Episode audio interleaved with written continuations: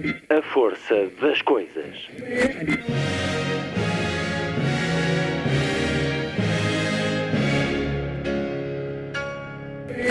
Welcome to the 109th last night of the proms.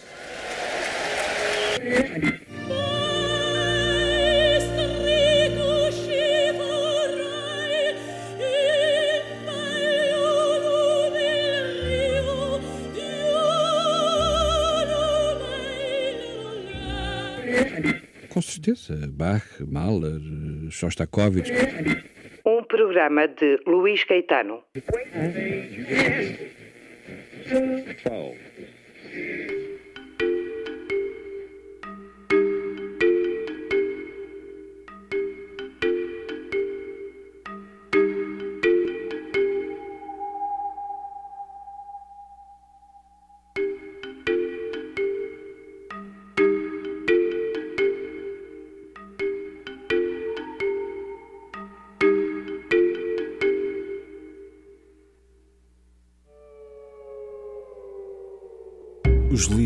Regressaram ao Parque Eduardo VII em Lisboa e aos Jardins do Palácio de Cristal no Porto.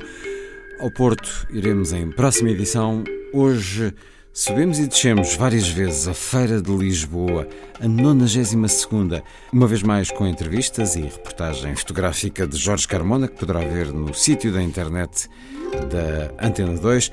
Na emissão de hoje, conversas com Bernardo Pires de Lima, um dos mais respeitados observadores da política internacional.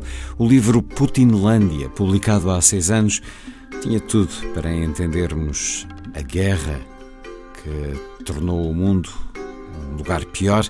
Mas Putinlândia acaba de conhecer nova e atualizada edição. Na Feira do Livro de Lisboa, a conversa também com o editor Vladimir Nunes, das chancelas PIN Edições, Ponto de Fuga e Avesso. Nesta última, saiu durante a feira um belo livro, 50-50, 25 poemas de autores de língua inglesa traduzidos por Ana Luísa Amaral e 25 poemas de autores de língua portuguesa traduzidos por Margaret Jul Costa. Vou conversar com o editor Vladimir Nunes. Vou também ao pavilhão da Ucrânia, que foi ao longo de toda a feira objeto de curiosidade e manifestações de solidariedade. Percorro com a autora Ana Aragão o extraordinário mural que na Feira do Livro nos oferece um verdadeiro labirinto de motivos literários. Ana Aragão, convidada pela Porta Editora para desenhar um mural que pode ser visto praticamente de qualquer ponto da feira. É também convidada desta edição a escritora espanhola Rosa Montero para uma conversa sobre o último livro publicado em Portugal, A Boa Sorte, e o último livro publicado em Espanha, El Peligro de Estar Cuerda, que terá tradução portuguesa dentro de 3, 4 meses. Na Feira de Lisboa, o encontro também com Fernando Cardoso, um autor que marcou as primeiras leituras de várias gerações. Ele é o autor de Flores para Crianças e muito mais. As feiras do livro, a beneficiarem do tempo quente, da vontade de vir para a rua, a chegarem ao fim neste domingo, o que quer dizer que em muitas casas há livros novos para ler. Sábado, 10 de setembro. Muito boa tarde. Esta é a força das coisas.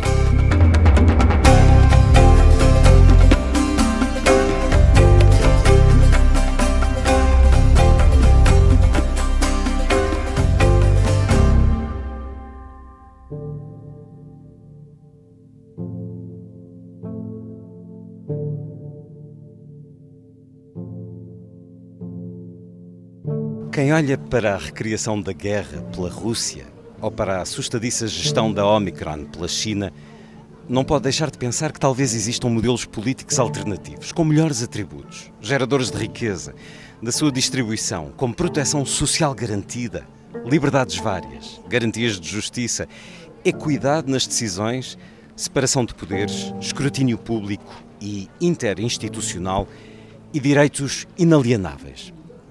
As democracias assim descritas têm no atual contexto histórico uma oportunidade para mostrarem como são capazes de superar, com melhores resultados, diversas crises de forma distinta das autocracias.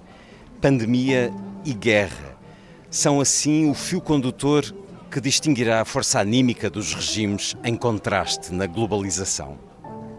Travemos de uma vez por todas a condescendência com que encaramos nos últimos anos os sistemas antidemocráticos. Não desdenhemos as vantagens das democracias. A sua sobrevivência exige uma injeção forte de amor próprio. Há seis anos, no fecho da primeira edição deste livro, escrevi Putinlândia poderá ser tomado como excessivamente dramático e pessimista, antecipando uma hecatombe que espero nunca venha a acontecer. Passados estes anos, estamos no limite desse abismo assistindo ao crescimento popular dos fãs do Sr. Putin de Paris a Budapeste, de Washington a Nova Delhi, apesar da invasão da Ucrânia. O que torna tudo ainda mais apocalíptico. Também por isso, o futuro da Ucrânia acabará por definir o nosso destino coletivo, democrático e livre ou totalitário e obscuro. Sejam bem-vindos à luta das nossas vidas. E é assim neste último certo que termina o refecho do livro Putinlândia, livro publicado há seis anos por Bernardo Pires de Lima, na tinta da China, livro que por todas as razões surge agora em nova edição, naturalmente complementado com estes refechos, estes acrescentos, mas na realidade não seriam muito necessários, porque é um livro onde está quase tudo o que veio a suceder e o livro foi publicado há seis anos. Bem-vindo uma vez mais à Antena 2, Bernardo Pires de Lima. Conversamos na Feira do Livro de Lisboa, aqui no pavilhão da Tinta da China. A maneira como se dirige aos leitores no final deste livro é uma espécie de, como se dizia nos filmes de terror, tenham medo, tenham muito medo, ou acima de tudo tenham coragem e tenham força para suportar eh, a inflação, o aumento da gasolina, dos preços, porque hum, há quem esteja pior, há quem esteja a suportar bombardeamentos e, acima de tudo, se esta luta não for global, não sabemos o que pode vir aí ou aquilo que intuímos é muito, muito inquietante.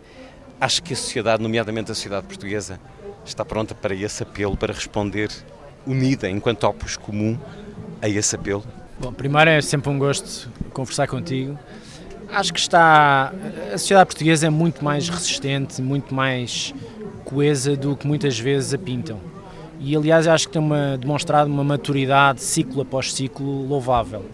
É evidente que nós não temos uma exposição à guerra que outros países do centro e do leste europeu têm, não falo nem sequer da Ucrânia, e portanto estamos nos efeitos colaterais daquilo que eu chamo uma dupla crise sistémica provocada pela pandemia e pela guerra. É? Muitos dos efeitos que nós hoje em dia atribuímos à invasão da Ucrânia já tinham expressão, nomeadamente os preços das matérias-primas, as disrupções logísticas, as questões económicas. As questões económicas, financeiras, sociais, quer dizer, uma série de atropelos que já existiam eh, um pouco por todo o mundo e, portanto, vinham da descompensação provocada pela pandemia nas economias internacionais. Depois, o que acontece é que a guerra, fruto do epicentro produtivo e exportador da energia para as grandes economias industrializadas, nomeadamente as europeias, um grande mercado internacional. Ao contrário do que nós dizemos, a Europa é um grande mercado internacional, é um dos grandes polos da economia mundial. Com os Estados Unidos, em, em, em PIB agregado e em exportações e importações, ainda é o maior espaço económico do mundo. Portanto, era natural que um, uma projeção de poder que eh, criasse bloqueios à compra e à venda de energia no momento da suposta recuperação das economias pós-Covid tivesse um impacto brutal nas nossas vidas. Se estamos preparados para assumir o custo, eh, não estamos nunca preparados, mas acho que temos os instrumentos por folgas orçamentais, por concertação no espaço europeu, que apesar de tudo existe e tem resistido às pressões russas, chinesas, etc., estamos em condições de ter instrumentos à altura. O que eu acho que nós não temos é uma grande paciência, digamos, estratégica, uma grande paciência política. E as democracias vivem de ciclos político-partidários que não são compagináveis com os tempos das autocracias, por definição. Portanto, as pressões sociais e económicas podem criar, digamos, uma dinâmica avassaladora sobre os, os, decisores políticos e económicos, mas nomeadamente sobre os decisores políticos, que os faça ceder a uma série de facilidades ou de decisões erradas que os tempos não pedem, pedem mais paciência. Porquê é que eu digo que pedem paciência? Porque nós precisamos de aguentar o esforço que a Ucrânia tem aguentado. A Ucrânia tem resistido e tem feito uma contraofensiva minimamente surpreendente, eu acho, aos olhos de todos os analistas, porque tem havido um esforço de chegada de material financeiro e militar ao terreno. Pronto. As projeções também dizem que a sustentabilidade financeira russa com as sanções só terá o verdadeiro impacto no ano que vem. E, portanto, é preciso encontrar aqui no inverno, que é um inverno sempre maldito para os compradores de energia, uh, mecanismos de sustentabilidade das economias, da, pressão social e das decisões políticas. Isto é muito difícil. Portanto, os próximos seis meses podem ser ainda mais complicados do que os últimos seis. O que eu acho é que as sociedades europeias têm todos os instrumentos à disposição financeiros, concertação política, métodos negociais, moderação à volta dos Conselhos Europeus, do Parlamento Europeu, etc., do Conselho do Atlântico Norte da NATO, etc., que os outros países não têm. Isso dá-nos um. Por isso é que eu acho que não, há pouco amor próprio nas democracias. Nós valemos mais do que aquilo que consideramos. Nós somos mais inteligentes, maduros, para enfrentar vários, vários, vários ciclos políticos difíceis do que aquilo que achamos. Uh, e temos à nossa disposição mecanismos de concertação de posições que fazem com que atuemos mais em bloco do que isoladamente. Ora, isto é, um, é uma, uma, digamos, uma tela de oportunidades e de capacidades que dificilmente a África no seu conjunto tem, a América Latina no seu conjunto tem e a Ásia no seu conjunto seguramente não tem. Fazemos um discurso pedagógico sobre as nossas, eh, os nossos méritos, as nossas capacidades, a nossa, eh, os nossos atributos, nossas mais-valias? Acho que não. Nós estamos sempre do lado do pessimismo, do pessimismo da, de uma espécie de descrença contínua. Por isso é que eu falo em coragem, falo. Uh, e a coragem não tem que vir necessariamente do líder A ou do líder B, pode haver uma coragem de baixo para cima que, que revela as inquietações da população, evidentemente por meios pacíficos, jurídicos, sociais, etc., aquilo que as democracias oferecem, mas que seja, eh, que conduza o poder político, o poder económico, a, a, estar mais orientado para as boas decisões e não para mais decisões. Não é mais decisões, é mais decisões. É preciso mais qualidade do que quantidade. É preciso mais sensatez no discurso e menos estrionismo apocalíptico. E nós vivemos crise após crise. Eu, desde que nasci, vivo sempre em crise, não é? No debate público. E os médias estimulam muito essa ideia. Muito isso, mas eu não quero pôr a, de, de, toda a culpa nos mídias. Mas é através dos médias que essas ideias se afirmam. És tu que estás a, a fazer essa autocrítica. Mas eu não queria fazer esse. Quer dizer, há, toda, nas democracias toda a gente tem responsabilidades, não é? Todos os setores têm responsabilidades. Portanto, todos contribuem para que a, que a saúde se revele nos momentos críticos e não críticos e para que esses instrumentos estejam à disposição dos decisores. Em último caso, quer dizer, a inquietude social e política gera escrutínio. Esse escrutínio gera menor uh, capacidade de erro, gera mais sensatez, eh, o processo de decisão é mais acertado, o discurso é mais cirúrgico. É isso que eu acho que falta um bocadinho a esta dinâmica mediática do 20, 24 sobre 24 horas de, de intervenção. O meu apelo é um bocadinho para isso, não é? Para coragem, para um mais amor próprio e mais sensatez. Racionalidade. Na maneira como encaramos as coisas, estamos todos a perder com esta guerra, mas a Rússia definitivamente perdeu esta guerra, independentemente do que aconteça. Qual é a opinião de Bernardo Pires Lima? É cedo para tirar qualquer conclusão sobre vitória e derrota. Mas já militarmente no terreno as coisas estão muito equilibradas, embora praticamente só 17, 18% do território esteja teoricamente, sobre a ocupação russa. Não é? A sustentabilidade dessa ocupação vai depender da capacidade financeira de a manter. Daí, por isso é que eu estava a dizer, os impactos económicos sobre a depreciação do PIB em 2023. Eh, Será decisivo para que o povo russo tenha alguma palavra a dizer em termos de revolta? Acho que há uma expectativa de gerar internamente aquilo que já se gerou noutros ciclos eleitorais russos, nomeadamente no de 2012, que é, a Rússia também vai ter presidenciais em 24, não são só os Estados Unidos, que é nas grandes cidades, sobretudo, onde há mais equilíbrio eleitoral entre oposições, contestação ao regime e o próprio Kremlin, o Sr. Putin em particular, que se manifestem de alguma maneira, não é? Claro que essas manifestações no passado levaram a um endurecimento do regime sobre as oposições, prisões, assassinatos, etc, etc. Portanto, eh, os momentos de fronteira destes regimes podem sempre resvalar para um lado ou para o outro.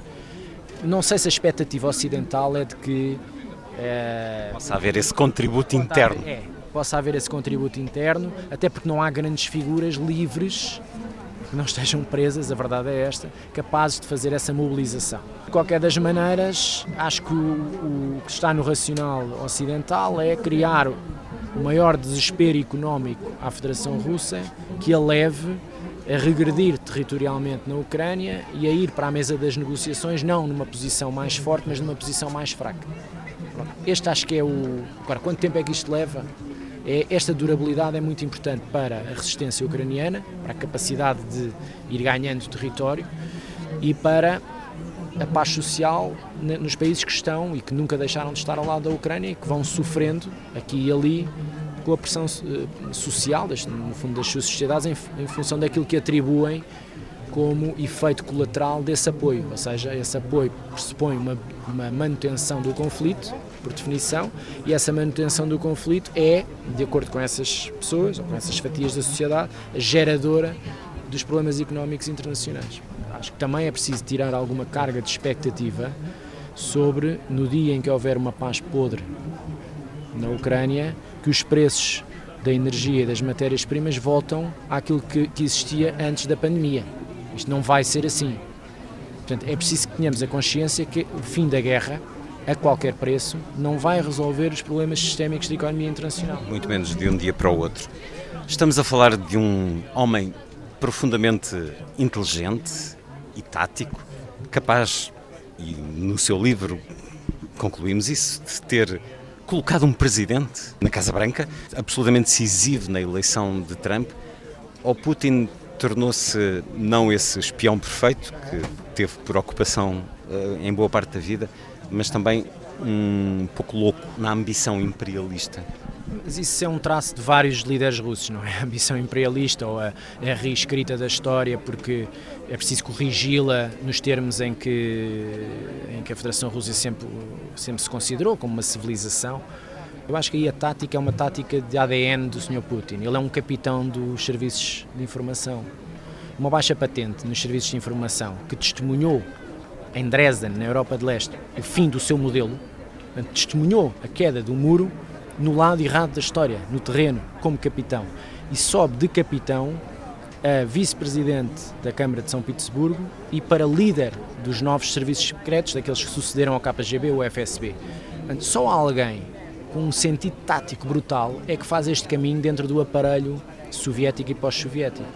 Ele é sobretudo um tático, e é um tático que sabe animar, digamos assim, a mitologia imperial, eh, civilizacional, ancestral, ortodoxa, eh, e o papel da Igreja é muito importante, junto das principais camadas da população, que são aquelas de classe média, classe baixa e depois aquela oligarquia.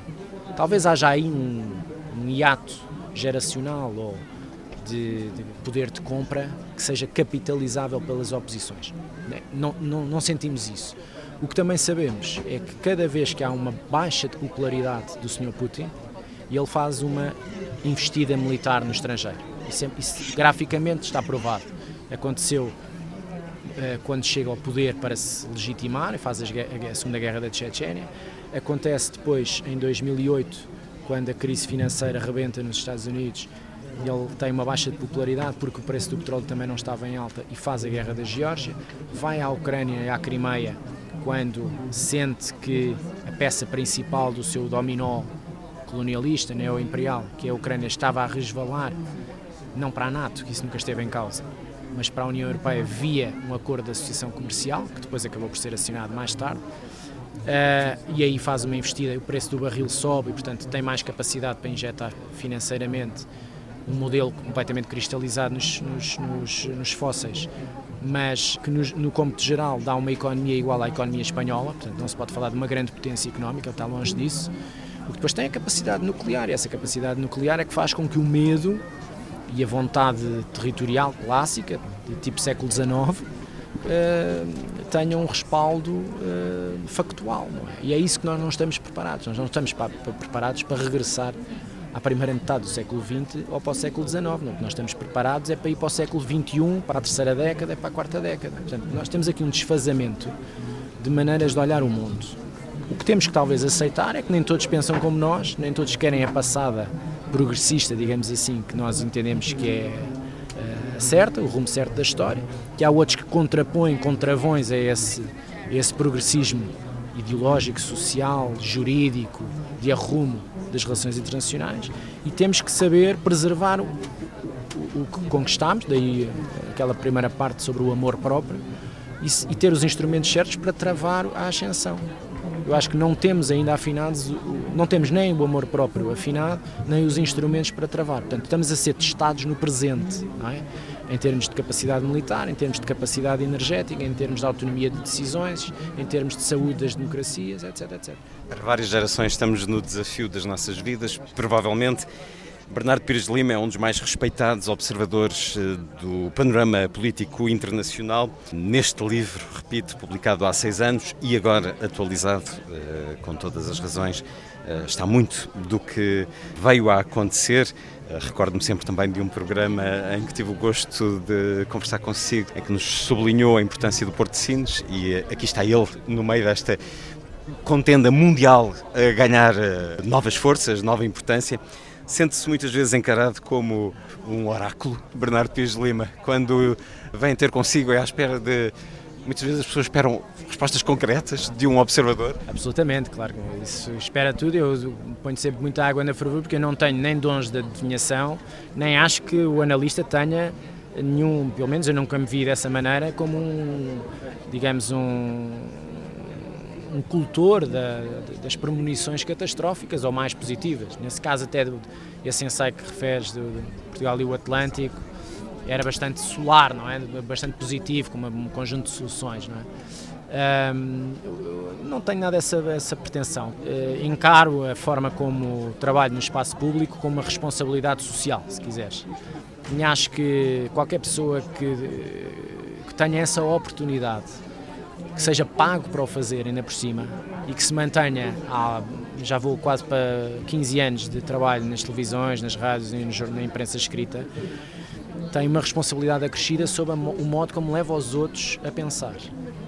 E eu não me demito disso e, portanto, quero que os sinais que eu interpreto sejam sinais sérios, que a minha leitura seja o mais factual possível. Umas vezes é mais positivo, outras vezes é menos positivo. É o mundo que nos rodeia. Tenho sempre, procuro ter sempre um gancho para o papel de Portugal, como é que nós, enquanto sociedade, podemos uh, manter-nos inquietos sobre os anátemas que temos cá dentro, as pressões que vêm de fora, etc. Não estamos isolados, não quero Portugal isolado de nada, quero Portugal participativo, quero, a sociedade portuguesa dinâmica e é no fundo, à minha escala, muito pequenina, uh, que, digamos, eh, promover esse tipo de inquietações, de leituras e com isso, quer dizer, tornar o espaço público um bocadinho mais, eh, mais dinâmico, mais, eh, mais, mais inquieto, mais, mais militante, se quiseres, e mais participativo. Não tenho muito mais pretensões do que isso. Isso tem um mercado, digamos, e tem, empresarial. Há um, há um, mercado das conferências, há um mercado do aconselhamento político, há um mercado dos mídia, há um mercado das universidades. E é natural que o convoquem também, Isso. mas muito do seu trabalho recebemos-lo através uh, dos média. Bernardo Pires Lima, uma conversa na Feira do Livro de Lisboa. Memórias desta feira, habitualmente vem percorrer uh, diferentes pavilhões à procura também não só da reflexão uh, geoestratégica, mas também do bom romance, Bernardo Pires Lima? Nunca venho, nunca compro nem livros sobre literatura de relações internacionais, nunca, nem sobre história. Só, só compro uh, romances, só compro uh, eh, BD, alguma poesia e livros para crianças, porque tenho três filhos. Portanto, lembro-me sempre da feira em diversos momentos da minha vida uns mais compradores, outros mais contidos, outros com uma família mais alargada, outro mais, eh, mais sozinho, mais isolado, mas sempre com uma grande. várias feiras, não é? A Feira do Livro de Lisboa e do Porto, que também gosto muito, e outros pequenos festivais espalhados pelo país que eu acho que são absolutamente fundamentais, que eu gosto muito de participar, desde o interior ao litoral, quer dizer, tenho uma ótima experiência destes eventos, deste contacto com os leitores, da, da forma dinâmica como as, as, editoras também resistem e continuam a, a, dizer, a, editar qualidade. Quer dizer, há muita qualidade em Portugal. Mais uma vez, nós estamos sempre do lado negativo da, da apreciação sobre o que é que é produzido, o que é que, é, o que é que sai. Há tanta coisa boa, tanta coisa, tantos autores novos, bons. Isso interessa muito, porque Portugal tem de facto condições para para fazer melhor do que tem feito, também na literatura, também no ensaio, também na análise política. Muita matéria-prima, condições mediáticas, condições de, de atração de, do interesse do público. Falo por experiência própria, sempre tive grande adesão e, e para mim sempre foi normal falar para duas pessoas como para falar para mil. Tenho essa, essa experiência, é? um acompanhamento, as pessoas são militantes dos autores, seguem, são críticas, têm pensamento, eh, fazem perguntas eh, certas e, portanto, tenho o melhor a dizer destes, destes eventos, destes momentos, destas feiras. Bernardo Pires de Lima, Putinlândia, o livro que tinha tanto para entendermos a situação atual, está agora atualizado, nova edição, uma vez mais a chancela tinta da China, uma conversa durante a sua estada aqui no pavilhão da editora para contactar com os leitores, mas contactou também com os ouvintes desta rádio, em que agradeço uma vez mais ter estado, Bernardo Pires Lima. Obrigado. Até breve. Sempre um prazer.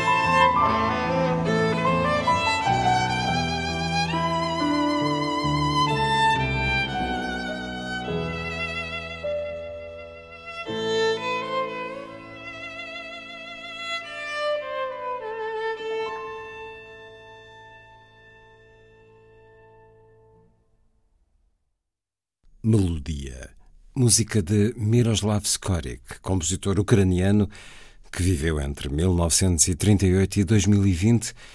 Passou muitos anos na Sibéria, para onde a sua família foi deportada em 1947. Interpretações do violinista Daniel Hope, nascido na África do Sul, e de Alexei Botvinov, pianista também ucraniano de Odessa. à conversa na Feira do Livro de Lisboa com Rosa Monteiro. Sempre um prazer renovado. O último livro que foi traduzido em Portugal, A Boa Sorte, foi já em 2021.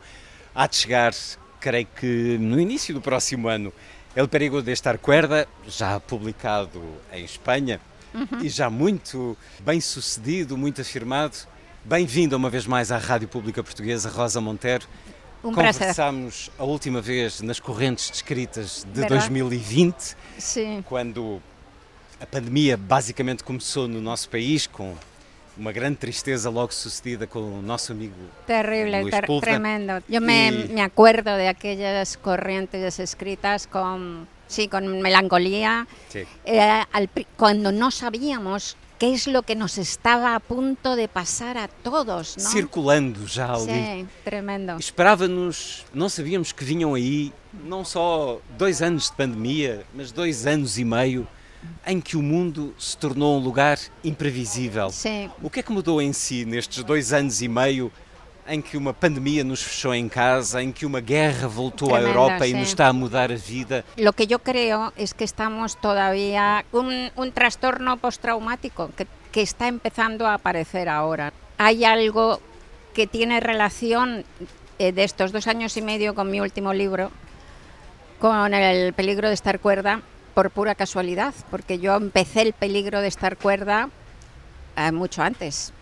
De hecho, es un libro que, que, de alguna manera lo he estado escribiendo toda, toda mi vida, pero lo empecé como hace tres años, ¿no? Cuatro.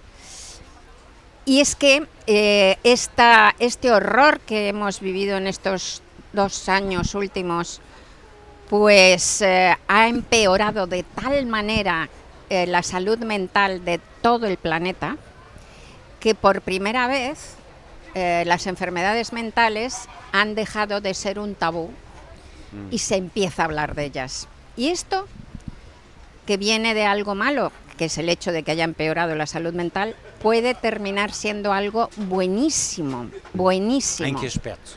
Porque Mm, bueno, de, de, la, de, de, la, de la locura y de la creación habla mm. mi libro, por eso la relación, por eso la relación. Esa frontera tão fina entre sí, a loucura e o acto so, de criar, a exacto, criatividade, a imaginação. Exacto, exacto, de eso podemos hablar si quieres luego, pero mm, me refería a mi libro por eso, porque tiene ese punto de contacto, ¿no? E este período vai nos ajudar a conhecermos-nos melhor? Absolutamente, sí, sí. Sí, no solo eso, yo creo que puede ayudarnos a que la sociedad, a que el mundo sea menos enfermo, mm. menos enfermo de verdad, porque lo que es increíble es que eh, lo que los trastornos mentales hayan sido hasta ahora un tema absolutamente tabú del que no se habla, que todo el mundo oculta. Los enfermos mentales han sido estigmatizados, han sido desterrados de la sociedad, encerrados bajo siete, siete, siete llaves en las casas, no te digo ya solo en los, en los psiquiátricos, en las casas, ¿no?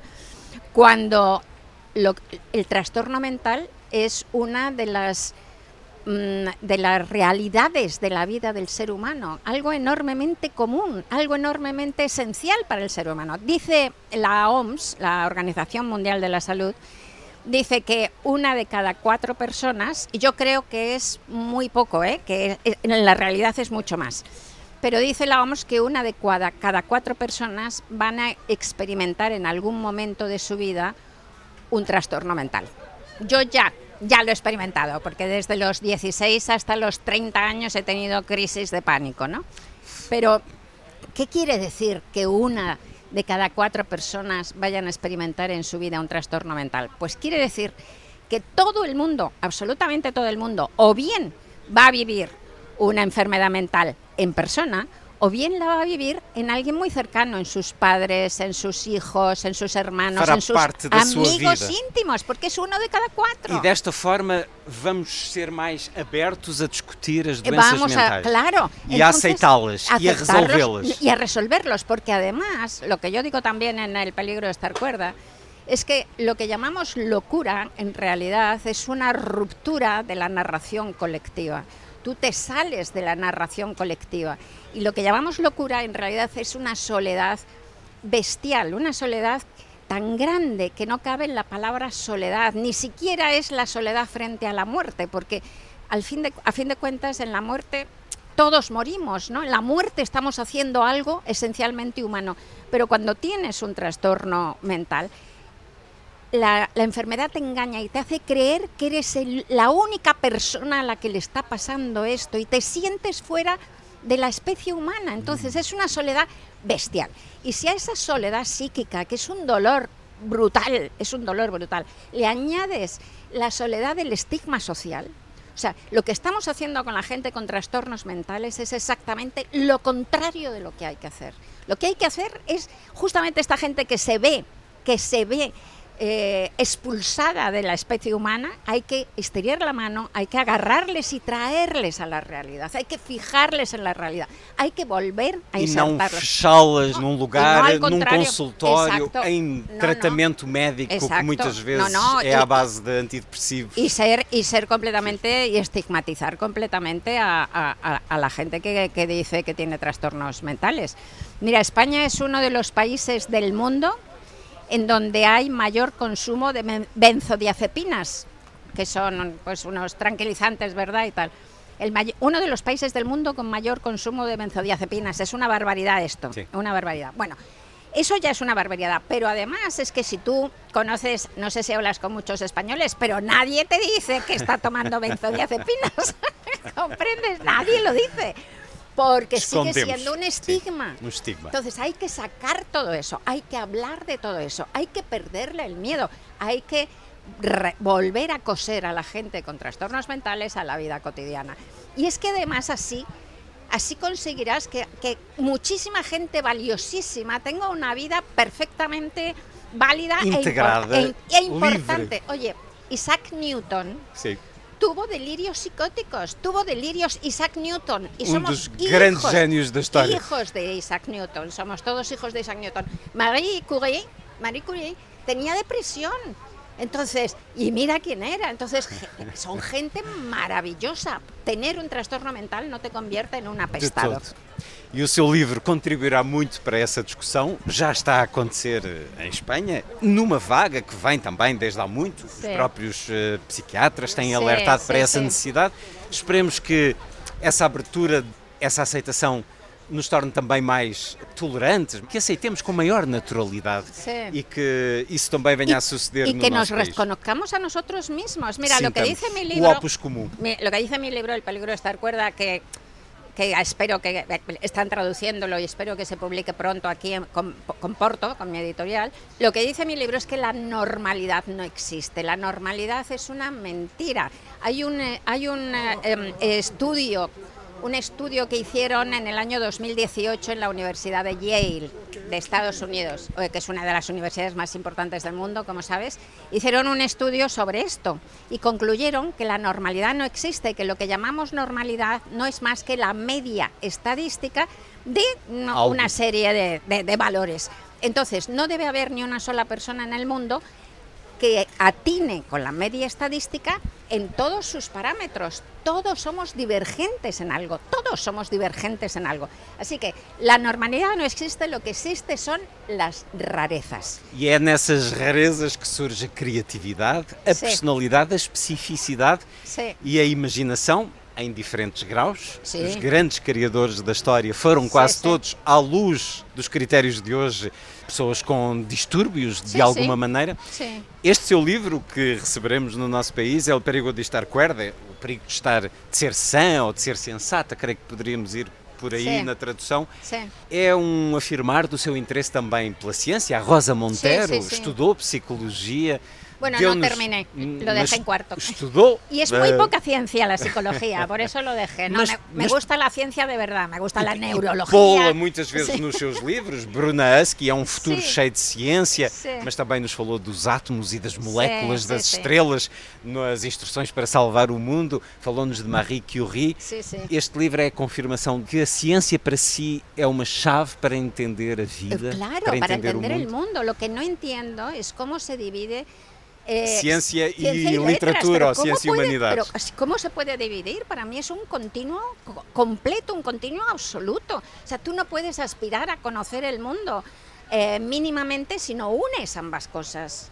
Entonces yo tuve que escoger en, esta ridículo, en este ridículo sistema educativo que tenemos, que te obligan a escoger ciencias o letras, tuve que escoger a los 14 años y como escribía desde pequeña, escogí letras, pero, pero es una mutilación, siempre lo he sentido como una mutilación y de hecho he leído toda mi vida muchísima divulgación científica de, de todo tipo, ¿no? Tengo una curiosidad muy, muy grande por, por, por todo eh, un amplio abanico de temas. Sí. E tem-nos trazido essa curiosidade também nos seus livros. Rosa Monteiro, El perigo de estar cuerda, uh, o perigo de ser sã, porventura, na tradução, uh, surgirá no próximo ano. Sim. O seu livro mais recente, A Boa Sorte, Esta no é nosso... última novela, uh, minha última novela, novela. Continua a ser traduzido, saiu agora no Brasil, Sim, se sim, bem creio. sim, sim, sim, Leio aqui um excerto deste livro que a Porta Editora nos deu no ano passado. Quando a mágoa espreita, Pablo consola-se revendo mentalmente alguns dos seus conhecimentos de sobrevivência extrema. Desde muito pequeno que coleciona truques para se salvar dos perigos mais extraordinários.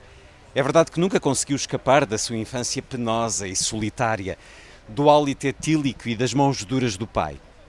Mas se um dia, por acaso, deparasse com um urso esfomeado, com uma cascavel, ou estivesse no meio de um tsunami, de uma avalanche, ou preso numa câmara frigorífica, ou num rio com um crocodilo, ou se tivesse de saltar de um comboio em andamento, ou de se atirar de um helicóptero, ou de evitar ser trespassado por uma estocada, ou de se aguentar num submarino submerso, por exemplo, seria o único a saber o que fazia.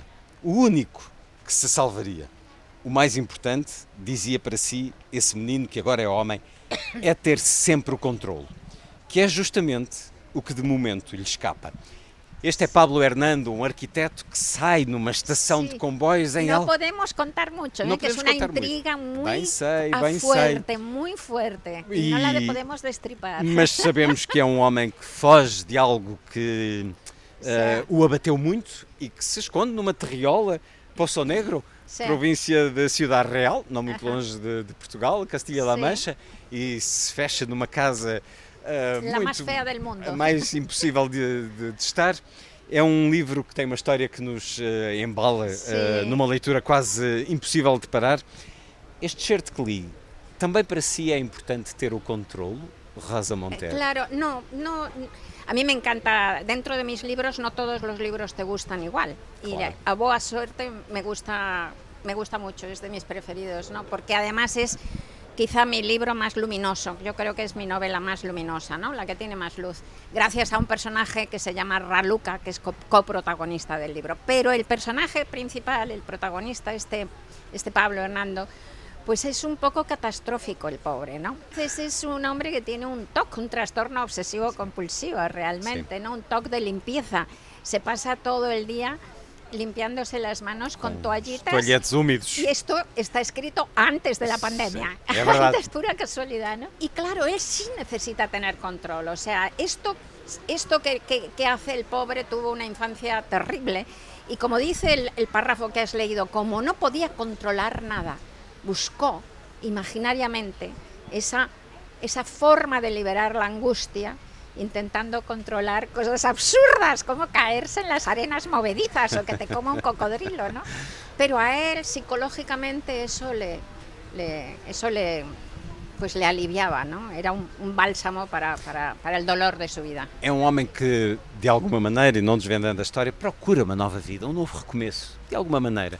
Se a Rosa Monteiro pudesse, numa outra vida, Ah, eh, o pero que escolheria? O que quereria ser numa outra Eh, vida? La verdad, eh, mm, pues yo- etóloga, etóloga, estudiosa del comportamiento animal. Me encantan las, me encantan los animales.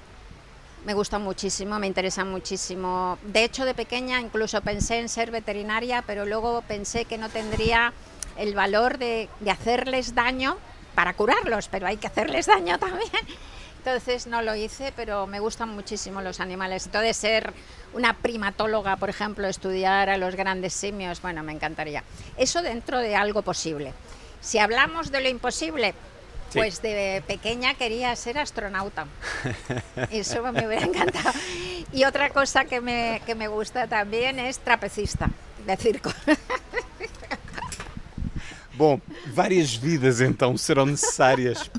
Tudo isso, quem sabe, ainda concretizável. Astronauta, parece que agora se pode ir ao espaço pagando Sim. alguma coisa, mas também não, não, é, não parece ser assim tão divertido como Não. aquilo que imaginávamos na nossa infância. Rosa Montero, uma conversa na Feira do Livro de Lisboa. Como é que se sente num espaço assim, Es una depois de, deste mundo imprevisível? Como Sim. diz o inspetor Jiménez no seu Sí, livro, Sí, sí, sí. vivemos cada vez mais num mundo que não consegue compreender imprevisível. Sí, sí, Eh, me encanta. Mira, esto, este año es el año del reencuentro con, con la vida, con la vida bella también. Y las ferias para mí son el símbolo de eso, ¿no? Eh, Fue muy emocionante la Feria Madrid. del Libro de Madrid, porque claro, es mi, mi casa, mi feria, he ido desde que era pequeñita a comprar libros y luego a firmar y, y esta pues pues me encanta E también. como foi no Parque do Retiro? Os madrilenos foram em força Sí, bueno, uma vez mais? millones, sí, sí, fue brutal la feria, esta feria fue brutal. Como é a sua biblioteca, Rosa Oh, Monteiro? un caos, caótica, tremendamente caótica. Tengo libros por, por todas partes, además no me caben. Eh, el- los libros son un virus también, ¿eh? se multiplican y se multiplican, entonces ya no, no me caben de ninguna manera. Tengo libros apilados en el suelo, libros por encima de los sofás, libros cubriendo mesas que tengo que quitar de ahí para usar la mesa, o sea, un Hoje, desastre. hoje em dia, até por causa deste último livro, os seus livros são mais de ficção ou mais eh, de bueno, ciência de e todo. ensaio? De todo, de todo, de todo. Me sigo leyendo mucha ficción, me sigue encantando la novela y además pues sigo leyendo mucha ficción de, de todas partes, de, Espa- de- de España española, luego de la lengua de los 20.000 países que hablan español que te- y escriben todos muchísimo, luego del resto de países, o sea que hay un trabajo ahí para leer muy grande. Y luego leo mucha divulgación científica y leo libros de historia, que me gusta mucho también, la historia medieval, sobre todo la grecolatina, le- le- leo libros raros, biografías, me gustan mucho las biografías, yo qué sé. Agora vai estar com os seus leitores em Portugal e são muitos. a marcar presença também nesta 92ª edição da Feira do Livro de Lisboa. O livro mais recente vai ter tradução portuguesa, provavelmente no início do ano, El Perigo de Estar Cuerda. O último traduzido em Portugal, A Boa Sorte, ambos com a chancela Porta Editora. Rosa Montero com a sua cadelinha Petra ao colo numa tarde muito agradável neste dia da Feira do Livro de Lisboa. Precioso. Muito obrigado por estar na Não. Rádio Pública Portuguesa uma vez mais. Muy obrigada y un placer absoluto, de verdad. Cada vez que me llames, aquí estaré.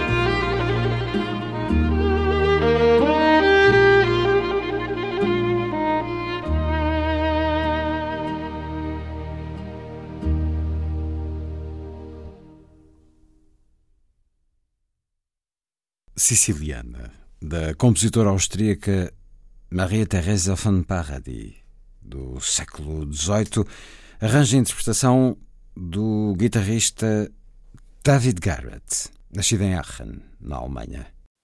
É muito especial eh, encontrar na Feira do Livro de Lisboa o primeiro livro publicado depois de nos deixar por Ana Luísa Amaral. Há um projeto que estava a fazer-se ao longo dos últimos tempos, nomeadamente cruzando-se eh, com o programa O Som que os Versos fazem ao abrir, de 25 poemas, poetas de língua inglesa, selecionados e traduzidos por Ana Luísa Amaral, e 25 Portuguese Language Poems, selecionados e traduzidos por Margaret Jul Costa para a língua inglesa, um livro que tem por título 50-50, uma breve antologia bilingue, ou 50-50, a Short Bilingual Anthology, é um, um objeto livro muito singular que se lê invertido, conforme a direção das traduções, que se abre, no entanto, quase como se uma bandeja se abrisse de alguma maneira. É um livro muito bonito, a preto e branco,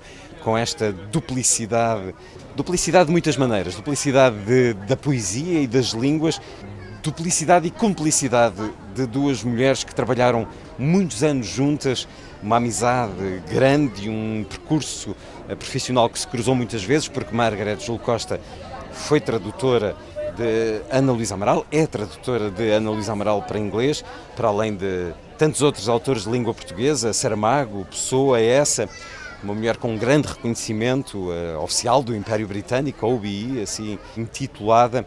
Neste livro encontramos muitos poemas que foram traduzidos para o som que os versos fazem ao abrir. Winter My Secret, de Cristina Rossetti, Leda e o Cisne, de William Butler Yeats, I Am, de John Clare, Escurece a Noite em Meu Redor, de Emily Bronte, esse uh, Ozymandias, de Percy Shelley, O Tigre, de William Blake, e muitos mais, e provavelmente os outros uh, chegariam a esse convite que Ana Luísa Amaral nos fez semanalmente durante cinco anos para conhecer poemas e poetas de outras línguas, de outras tradições.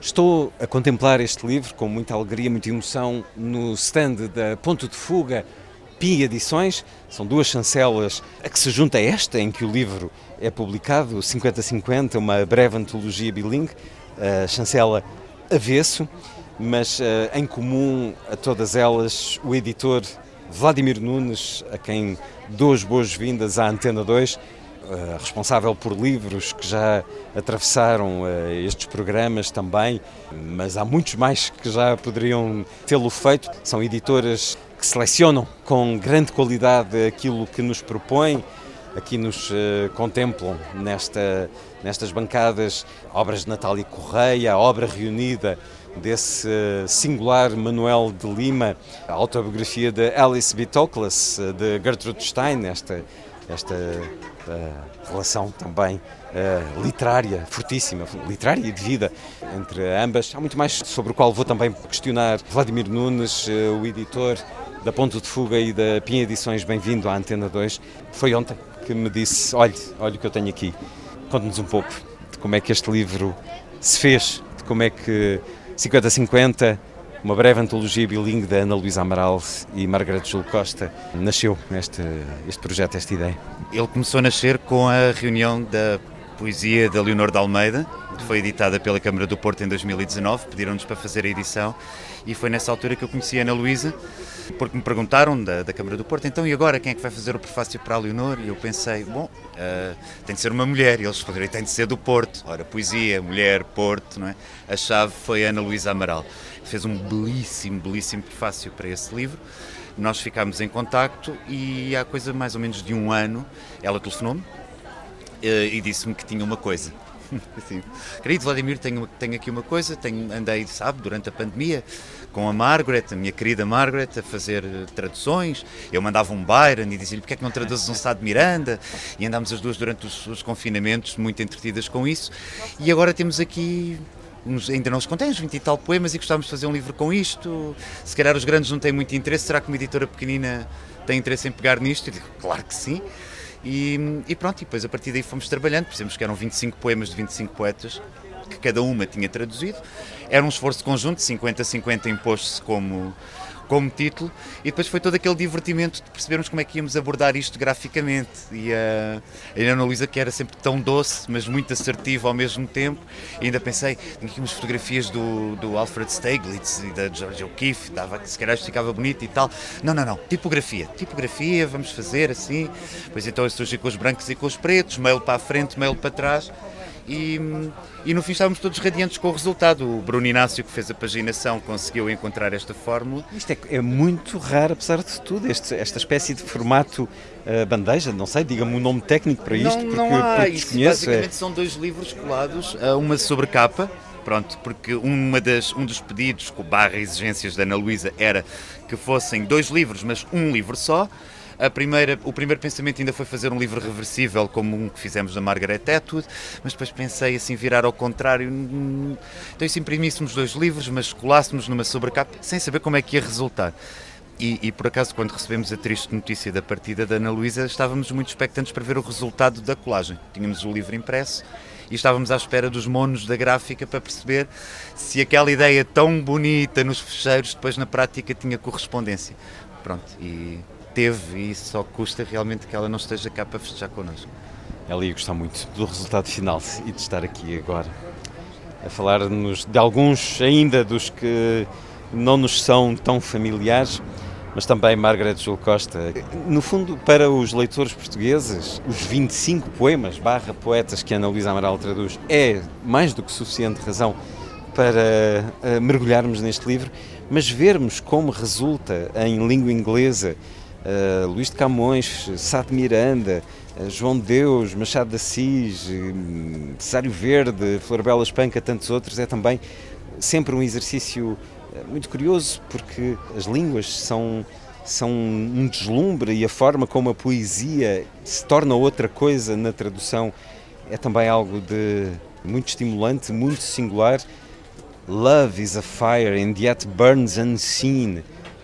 Amor é fogo que arde sem se ver. Luís Vaz de Camões, nesta tradução de Margaret Jul Costa, um magnífico livro com esta chancela avesso, mas ainda aqui com esta pequena curiosidade, a First Reader, fala-nos disto. Vai ser o agregador de todas as chancelas. Nós temos aqui um, um pouco a ideia de. Há uma dispersão das lojas online das editoras, das, quatro, das quatro chancelas, e nós vamos agregar isto tudo num domínio, que por acaso é em inglês, porque uma das questões que se nos colocam quando andamos a tentar fazer arqueologia ou à cata de pérolas não é, escondidas, vamos muitas vezes ter coisas que são difíceis de encontrar em inglês. Pronto. E faz-nos de repente algum sentido certas edições que fazemos para o mercado português termos alguns exemplares em inglês que nos vão sendo pedidos. Vou dar um exemplo. Nós temos este livro que é a Árvore dos Desejos do William Faulkner. Um, isto foi um livro que foi escrito, é uma tentativa de engate do, do, do, do William Faulkner, que queria reconquistar uma antiga namorada estava a escrever o Som e a Fúria nessa altura e achou que o caminho mais fácil para reconquistar essa antiga namorada era uh, conquistar a filha dela, que tinha 8 anos, e portanto escreve-lhe um livro, encaderna-o, uh, mistura um pouco o imaginário, faz disto um laboratório de escrita para o Som e a Fúria, que ele estava a escrever, mistura um, com um bocadinho de Alice no País das Maravilhas e sai isso.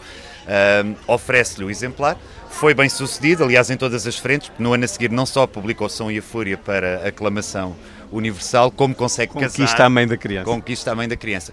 Isto sai nos Estados Unidos em 64, publicado por essa criança, já adulta, após a morte do Faulkner, com uma tiragem de 500 exemplares. Um, e nós, quando quisemos recuperar as, as, ilustrações originais dessa edição, tivemos que ir ao eBay porque ninguém as tinha. E, portanto, uh, só para dar aqui um exemplo de como às vezes uh, as coisas nos levam a esse tipo de, de de, de, caminhos. Portanto, temos aqui coisas que não há mesmo em língua inglesa, são difíceis de encontrar. Portanto, a, a, ideia do First Reader vai ser um bocadinho agregar isso tudo, as chancelas todas e algumas edições em inglês de coisas que estamos a traduzir para cá.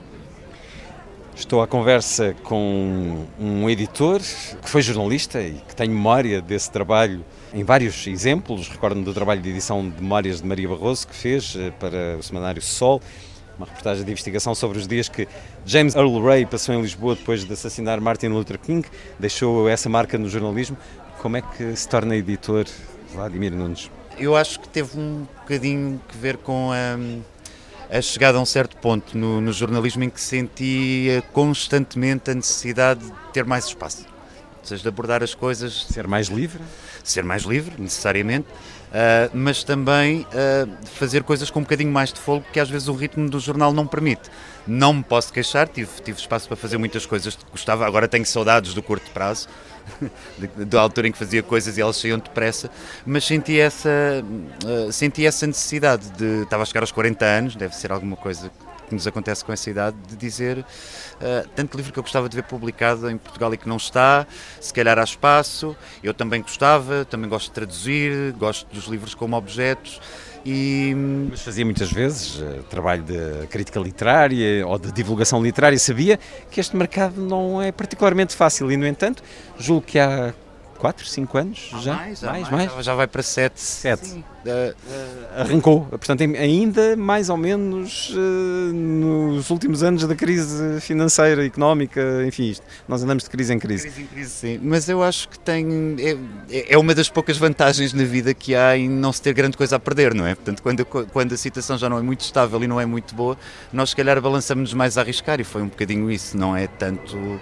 Se calhar foi mais inconsciência que coragem, no fundo porque gosto muito disto e, e, gostava de falar com escritores e gostava de, de, de, abordar os livros e de falar sobre eles e de os traduzir e achei que pronto, podia canalizar isso para um posto de trabalho próprio e ver o que é que dava. E cá nos vamos aguentando, borrasca em borrasca, mas vamos continuando a fazer aquilo que gostamos. É uma maneira de ser dono do meu tempo, é basicamente isso. Quais são as distinções, os, as, as, marcas uh, que diferenciam Ponto de Fuga e PIN Edições?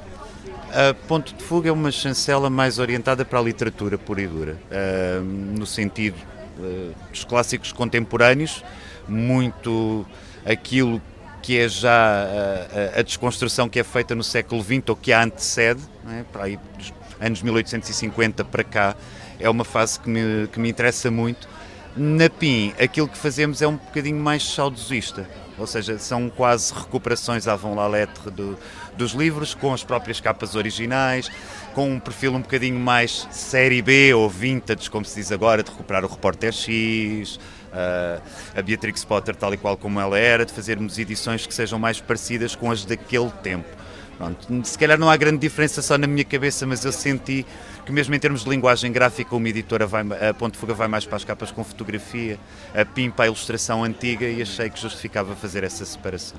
Há vários livros aqui com essa aposta nas ilustrações, ilustrações muitas vezes uh, originais, clássicas, ou nem tanto, uh, livros que já atravessaram este programa, o Diário do Ano da Peste, Daniel Defoe, o Chico Mendes Jazz, José Duarte, outros, mas uh, nesta bancada onde cada livro tem quase que um convite de requinte.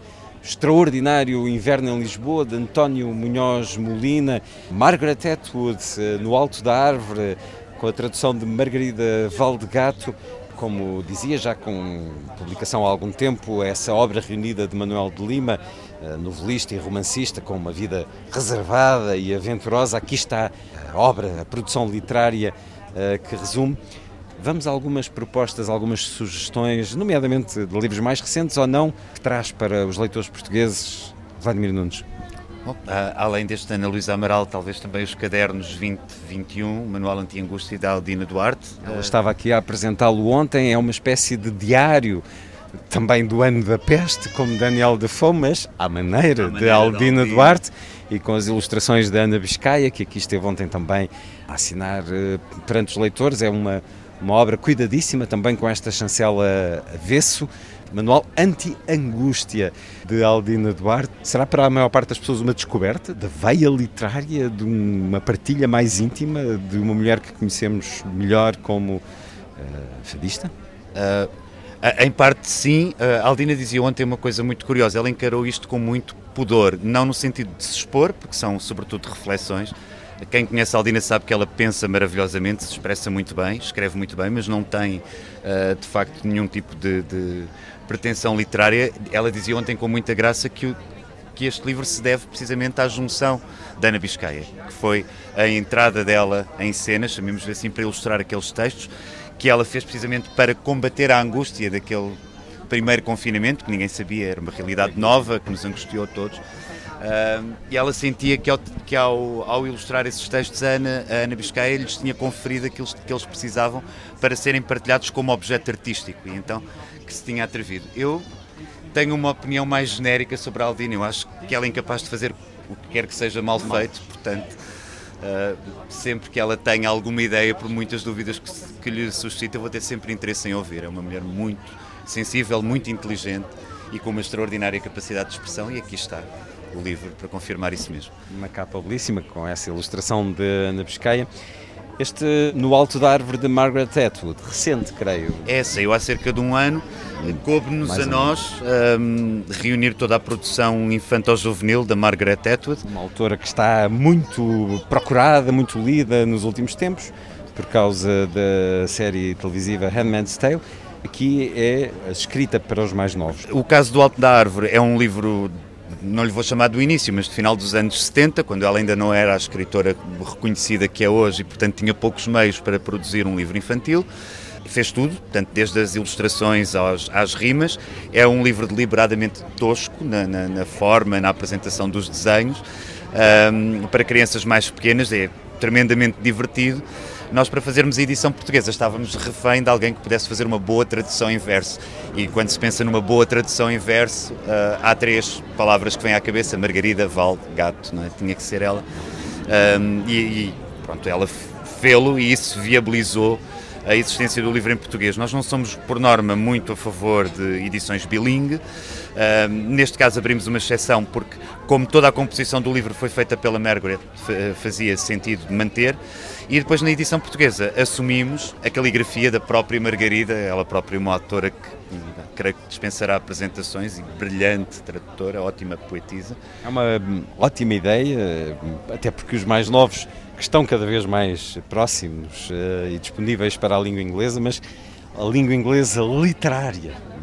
Uh, para na literatura infantil-juvenil uh, descobrirem, compararem com o texto origina, com o texto em português é uma ótima ideia.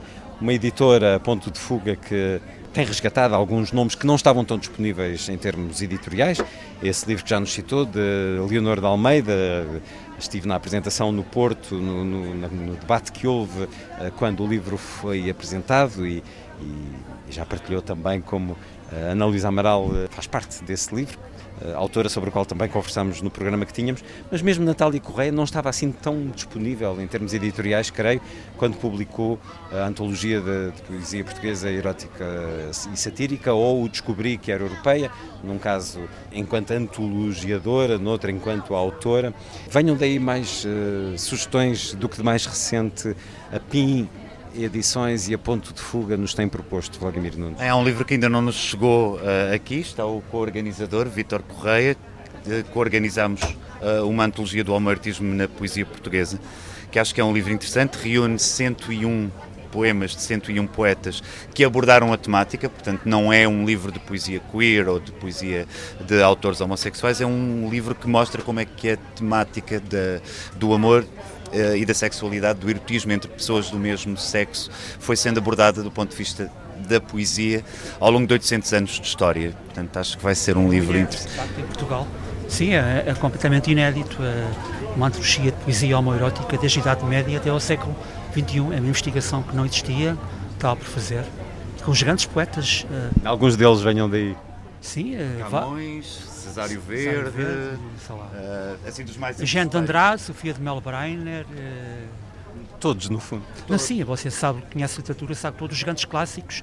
Nós procuramos o que é que eles disseram sobre este tema, alguns de uma forma sarcástica, mas... Uh... Outros de forma encoberta, não é? No caso do, do, do, no caso do António Nobre sabemos que ele trocava muitas vezes o destinatário por uma destinatária quando passava os poemas a limpo no caso do Cesário é mais subtil. Temos, por exemplo, o Cristalizações, que é um poema onde ele supostamente está infatuado por uma, uma atriz que vê sair, mas ela só entra no, no último quarto do poema, até apresentada como sendo relativamente feinha e ele passa o poema todo a fazer uma representação muito embevecida dos corpos dos operários e isso tem.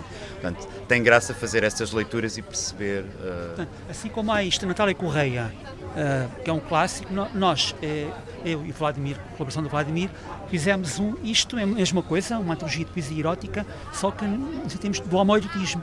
Não existia, uh, vai ser uma grande novidade.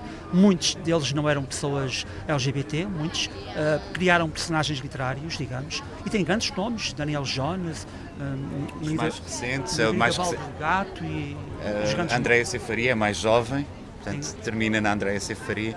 Vai estar daqui a pouco aqui na Feira do Livro. E esse livro vai chegar Uh, ainda em tempo desta ainda, feira? Ainda fará o último fim de semana da feira, ainda tencionamos está, apresentar. Está muito bem ilustrado por Cruzeiro Seixas, pinturas de, de, do pintor surrealista Cruzeiro Seixas. Nós está, convidámos-lo para, está muito para escolher algumas imagens para. para tem alguns inéditos, tem alguns inéditos também. Teremos então ainda esse extra de reencontrarmos. Uh, as ilustrações de Arturo do Cruzeiro Seixas eh, nesta antologia que há de chegar a ponto de fuga PIN Edições, descobrir estas duas ou três chancelas, contando com a avesso que nos dá estes 50-50, uma breve antologia bilingue por Ana Luísa Amaral e Margaret Júlio Costa. É uma editora, são editoras uh, com muito variado, aqui uma belíssima edição em capa dura dos contos completos de Beatrix Potter, com outros livros do seu coelho Pedro. Também a biografia de Kurt Cobain, publicada há alguns anos já, dois anos, creio, três, mais pesado do que o céu. Dickens, retratos de jovens senhoras, cavalheiros e casais, Dickens e Edward Caswell e o livro de ilustrações de Nuno Saraiva, Diário de uma Quarentena em Risco, são muitas e boas as propostas destas uh, chancelas. Ponto de fuga, PIN Edições Avesso. Vladimir Nunes, o ponto de contacto destas diferentes chancelas criadas com esse grau de loucura e de paixão que é sempre necessário na literatura e na edição em particular. Agradeço esta conversa para a Obrigado, Antena 2 e agradeço esta edição belíssima deste primeiro livro que nos chega depois da Ana Luísa nos deixar. Muito obrigado. Obrigado.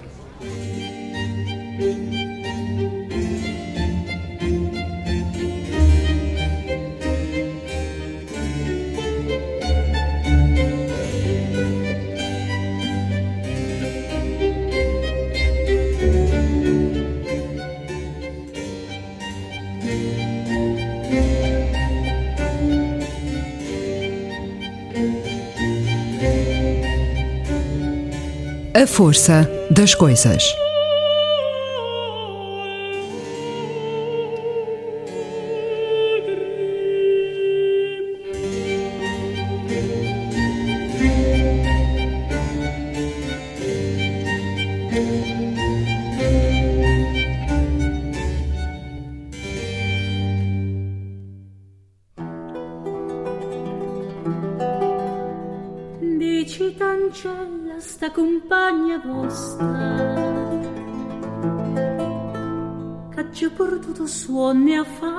Fantasia. Che penso sempre che tutta vita mia io non ciò volesse dire ma non ciò saccio dire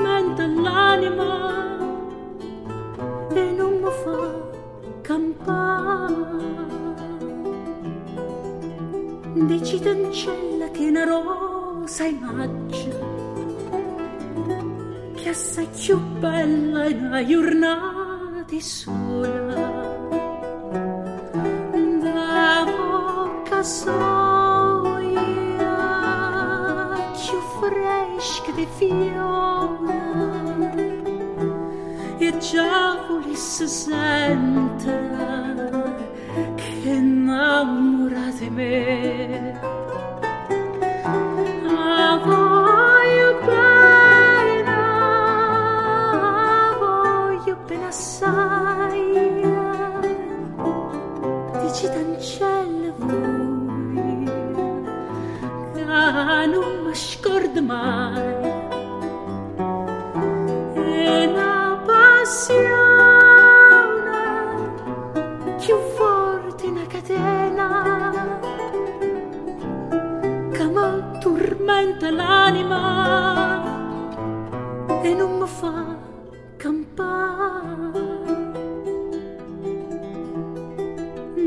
forma lucente v'è tutta.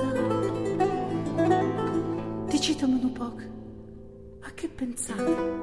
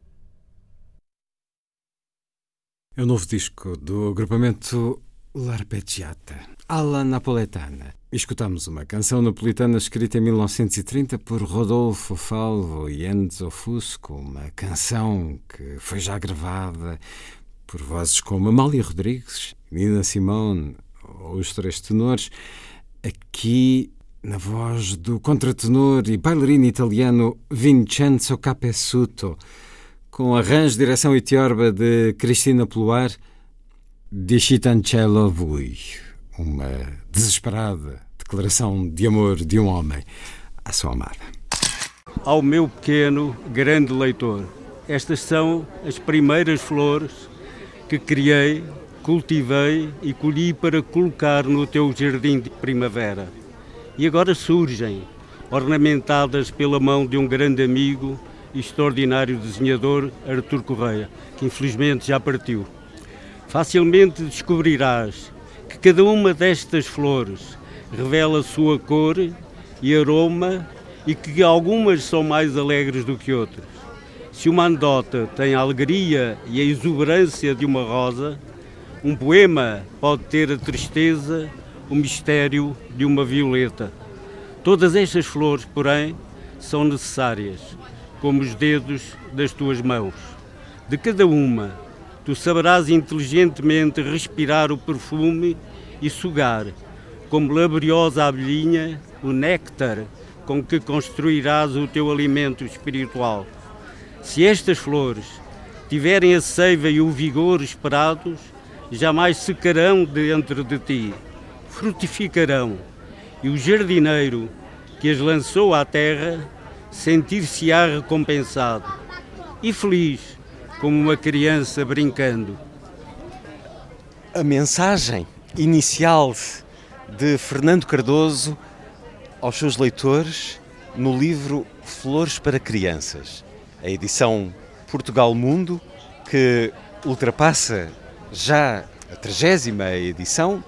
34 neste momento. E que acontece que neste momento este livro está traduzido em inglês, francês e espanhol. Como não haveria de estar se é um livro que acompanhou gerações várias no nosso país? É um orgulho conversar consigo porque tive muitas vezes estes livros na mão, lendo para sobrinhos, para filhos, vendo uh, crianças uh, em qualquer lugar com livros que lhes desafiam a inteligência, com adivinhas, histórias, lendas, poesia, proposta de trabalhos manuais e de jogos, uh, de teatro também.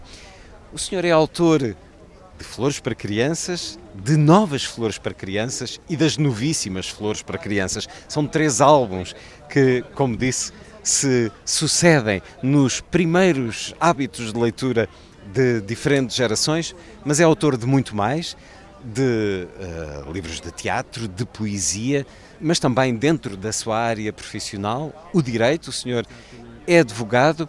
Fernando Cardoso, bem-vindo à Antena 2, o autor das Flores para Crianças. Quando é que publicou este livro? Recorda-se? Quase já nem me lembro, mas há aí uns 40 anos talvez. E por isso foi um livro de gerações, como disse, e disse muito bem. E constantemente aqui uh, as pessoas vêm ter comigo a dizer: Este foi o livro da minha infância. Era um tempo em que os pais percebiam a vantagem de oferecer livros, porque eu, como professor universitário, encontro alunos que não sabem fazer uma redação, não têm vocabulário e precisamente porque não leram em crianças. E, e a leitura e a redação e, e, e, ter um vocabulário grande é fundamental para toda a vida. Vida académica, vida escolar e vida profissional.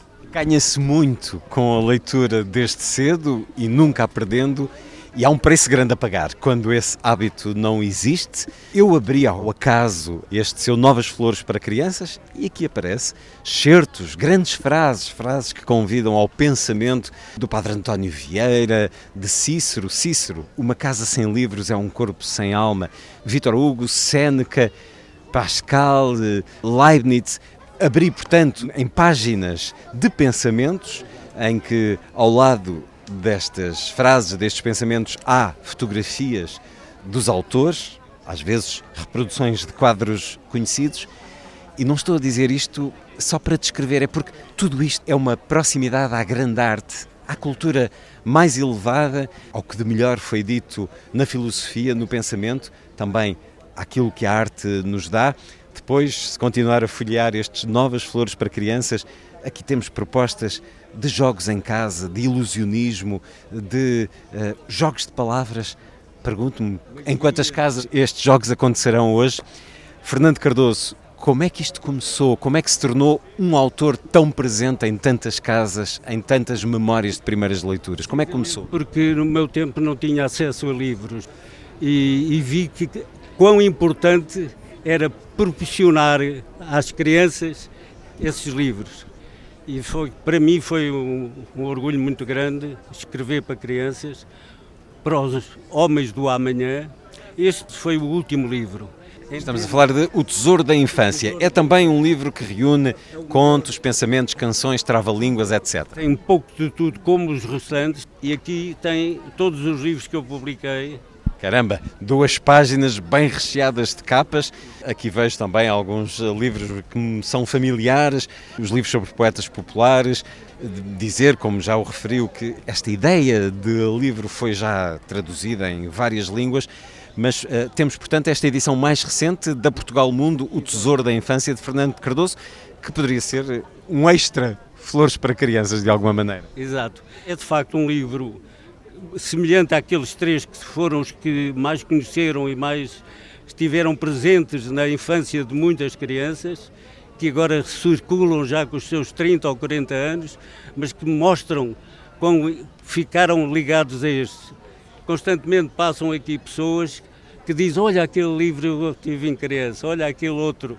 E isso enche-me de, de alegria, sinceramente. E dizerem que fez parte da infância dessas pessoas. Mas o que acontece é que estes livros, que alcançou 34 edições, este ainda não passou da primeira edição, porque agora não há esta procura dos pais e dos avós para, para com o livro. E isso é uma pena, porque também o governo não pensa na promoção do livro, a própria APEL que organiza isto não pensa na promoção do livro, não há ninguém em Portugal a se preocupar com a promoção do livro.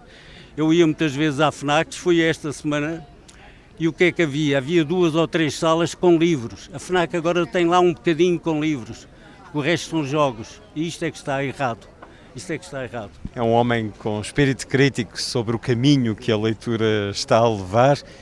Flores para Crianças. Porquê este título? Se, se as flores são muito importantes para homenagear alguém, uma senhora, para a criança é o equivalente. E, que, e por isso, naquela pequena leitura que eu fiz, está-se a explicar o que é importante, cada uma daqueles, da magia do teatro, das lendas, das fábulas, são autênticas flores para as crianças. É aquilo que se lhe pode oferecer. Se às senhoras oferecemos flores, porque não oferecer este tipo de flores às crianças? E aqui estão livros que é teatro para a escola, chama-se mesmo Teatro da Escola, e quem vem adquirir estes livros são normalmente os professores que passam por aqui, porque tem muito intenso o teatro também. O teatro é fundamental na educação das crianças e são três livros que dediquei precisamente ao teatro. Este, este que tenho aqui mais próximo, Diálogo com o Príncipezinho, abrindo ao acaso também.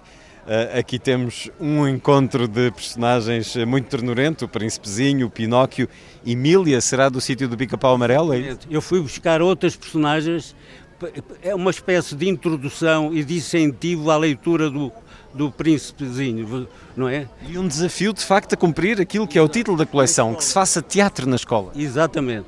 E estes outros também, com muito interesse, alunos inteligentes, bendito apagão, tudo isto é teatro para a escola e as, muitas escolas estão a levar este tipo de teatro. Isso é, é para mim é também uma honra e uma grande satisfação, obviamente senhor, acredito que tenha passado eh, décadas a, visitar as escolas, a conversar com os alunos, assistiu a muita vida resultante destes seus livros, a muitas representações, a muitas leituras. Hoje há, ainda se mantém essa boa tradição, é convidar os, os escritores a irem às bibliotecas, a irem às escolas, termos esse contacto dos alunos. Para os alunos isso é também fundamental, perceber que eles próprios um dia podem aspirar a escrever para outras pessoas. E, e é fundamental esse contacto entre o professor e os alunos. É fundamental. A sua vida foi dedicada ao direito, segundo creio, em boa parte, mas foi sendo em cada momento do dia havia sempre um espacinho para enriquecer este seu, porque isto é uma recolha no fundo que faz desde o início uma recolha de adivinhas, canções, charadas, fábulas, lendas. Há sempre um momento do seu dia, enfim, não necessariamente todos os dias, que se foi dedicando ao longo da sua vida a reunir este alimento com que preenche os seus livros? Que eu sinto que esse alimento é fundamental para as crianças, também elas próprias uh, beneficiarem daquilo que eu transmito. É uma, uma aspiração e, e tem resultado, que eu vejo aqui a alegria com que me vêm dizer este livro era o meu livro de infância. Porque eu tenho outros livros de histórias que é diferente. Uma história a criança lê e põe de partes, leu a história. Aqui a criança vai constantemente, hoje lê uma anedota, amanhã uma adivinha. É um, é um livro que se abre a si mesmo, ao acaso. E que fica durante muito tempo na, na, na mesinha de cabeceira da criança que até se vai estragando um pouco, o que não é ofensa, mas vai, tantas vezes é aberto ao calhas por crianças muito novas que uh, o tempo vai deixando a sua marca, mas isso é muito bom, é muito positivo, é sinal de leitura. Fernando Cardoso, autor de Flores para Crianças e por aí adiante. Também estou aqui a ver Bocage, ele mesmo, é um outro tipo de. livro para adultos, mas que também interessa eu esqueci-me há bocado de referenciar. É teatros também, este Bocage ele mesmo. Exato, porque eu senti como advogado defender o Bocage. Toda a gente conhece o Bocage, mas conhece de uma maneira errónea. Ele que foi tão perseguido pela justiça por tudo e por nada. E também por esse aspecto. Eu senti-me o, o, defensor do, do Bocage, não só no aspecto de do que as pessoas pensam sobre o Bocage, para, para, para, a generalidade das pessoas, o Bocage é o homem das andotas. E, e, não o conheceram da sua grandidade, de facto é um indivíduo fantástico. Defendeu-lo em vários aspectos. Não era andotas só, e muitas vezes ele contava a andota porque estava todo dia no café e havia um amigo que contava uma andota e ele lembrava-se de reproduzir a andota, não porque ele fosse o autor, digamos, dessas andotas. Depois também o consideram como um leviano. O que acontece, e eu tive, estudei sobre isso, a maior parte das namoradas que ele amou a primeira foi o irmão que lhe roubou, o seu grande amor. E depois tentou encontrar uma mulher que lhe dissesse algo como esse primeiro grande amor. Então encontrá-la em todas as mulheres. Exatamente, e por isso teve muitas mulheres. Eh, mas não era o Luviano. E muitas outras, eu tive a, estudar isso, morreram de tísica, que era a altura o que acontecia. E, portanto, tentei defender o Bocage. Eu há bocado esqueci-me de dizer, relativamente aos poetas populares, que foi graças a esta coletânea, foi a primeira coletânea que se fez, poesia popular, me convidaram para ir à televisão. Tive lá 18 programas de, sobre estes poetas populares. Como é que foi este trabalho dos poetas populares? São poetas que o senhor cataloga pelas suas artes, pelas suas profissões, cauteleiro, cavador, cauteleiro António Aleixo, cavador Manuel Alves, marinheiro Silva Peixe, isto só num dos volumes. Como é que foi fazer estes quatro volumes? Mostrar às pessoas que a poesia não é só dos eruditos, não é só dos intelectuais, mas está no povo. E estes povos, tal como António Aleixo, para mim é o melhor poeta popular, muitos deles eram analfabetos. Grande parte destes poetas, são 20 poetas antologiados, maior parte deles são analfabetos, outros têm a segunda classe, mas são de uma sensibilidade e de uma profundidade. É engraçado que nós, no curso de Direito, temos um livro no, no final e aqueles meus colegas eh, não são capazes de fazer uma quadra, mas estes indivíduos que, que uns não sabem escrever, outros escrevem com uma facilidade quadros, quintilhas, qualquer expressão uh, em verso, rimado e métrica. Nós estamos num país de poetas, temos fama de sermos num país de poetas, todavia publica-se muitos livros que não têm o valor destes simples poetas alguns deles analfabetos. A linguagem jurídica é pouco dada a poesias e, no entanto, o senhor, que é jurista, escreveu também poesia. Sim, uh, tenho uns três ou quatro livros de poesia. Começou com o meu Campo Verde, depois Amo Logo Existe, e o livro mais recente é Meu Estro, Meu Sentir. Foi noutra editora, uh, não foi na Portugal Mundo. Eu gosto também muito de, de escrever poemas mas mais do que a poesia própria, há muito de poesia naquilo que faz. Nestes livros, nomeadamente nas Flores para Crianças, novas e novíssimas, neste mais recente O Tesouro da Infância, que poderia ser uma nova variante das Flores para Crianças, há muita poesia na forma como entende o convite à leitura, ao conhecimento, ao espírito curioso dos mais novos e essa sua forma poética de estar na vida chegou a gerações, há mais de quatro décadas que vejo uh, que estes livros, Flores para Crianças, nomeadamente, estão nas mãos de muitos leitores em muitas casas deste país. Foi um gosto encontrá-lo na Feira do Livro de Lisboa e poder conversar consigo para a Antena 2. E para mim uma grande honra e muito obrigado por se lembrarem de mim. Muito obrigado.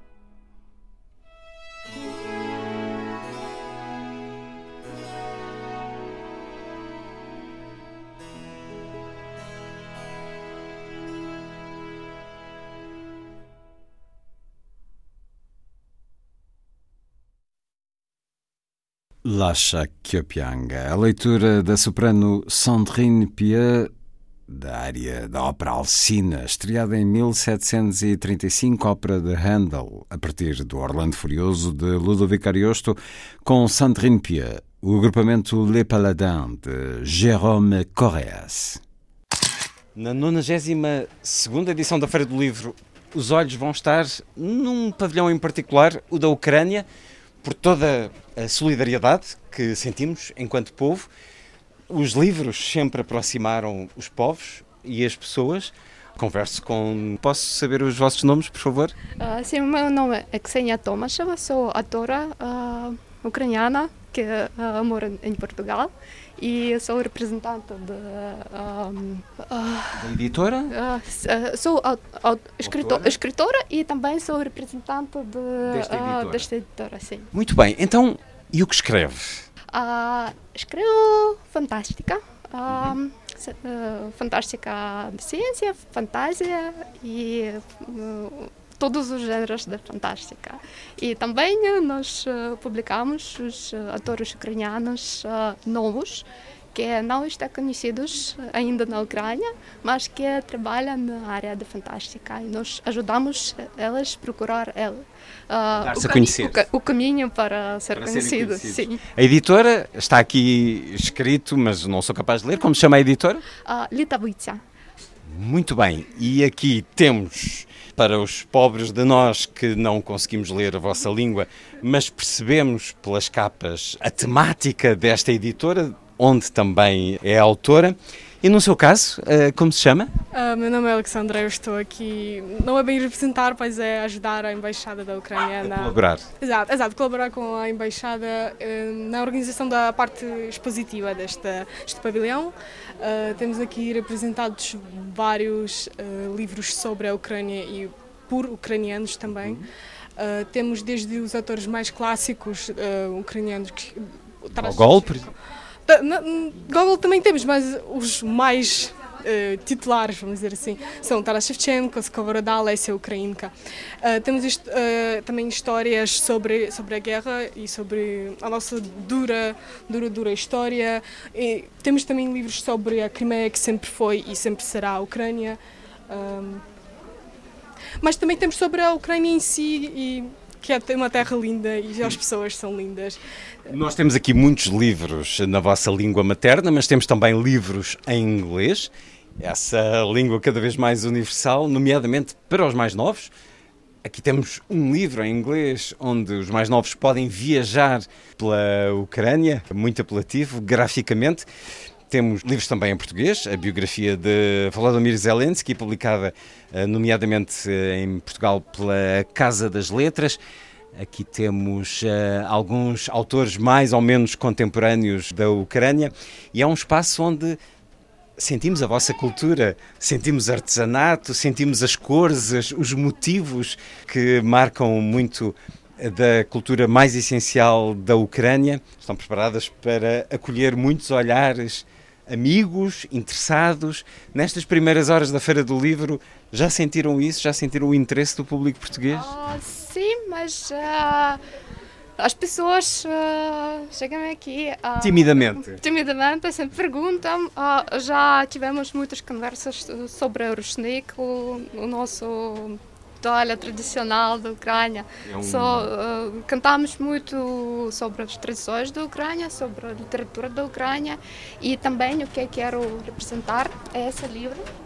Uh, Chama-se uh, História Ficha da Ucrânia. Uh, escrita pela minha amiga e esse livro é para crianças que não gostam de aprender história, mas uh, gostam de conhecer. Gostam nossa... de histórias. Sim, e, sim. Portanto, é... Isso é já um convite aos editores portugueses para traduzirem esse ah, livro? Já... Ela já tem contrato para tradução em outras uh, línguas. Uh, esse livro vai uh, ser publicado em inglês como uma mais uma história sobre a guerra que é atualizado, sim, atualizada e também tem planos uh, ser traduzida em português so, no próximo ano. Espero que vamos ter esse livro em português também e será mais um contributo para o conhecimento, porque conhecer a história é fundamental para entendermos o presente, o que está a acontecer. Há aqui várias histórias da Ucrânia, também em inglês. É, é todo um, um mundo que conceberam para aqui estar, um mundo onde qualquer visitante será bem-vindo e qualquer palavra de apoio será também bem-vinda, porque somos todos ucranianos. Muito obrigado. Muito obrigada. Слава Україні! Героям слава!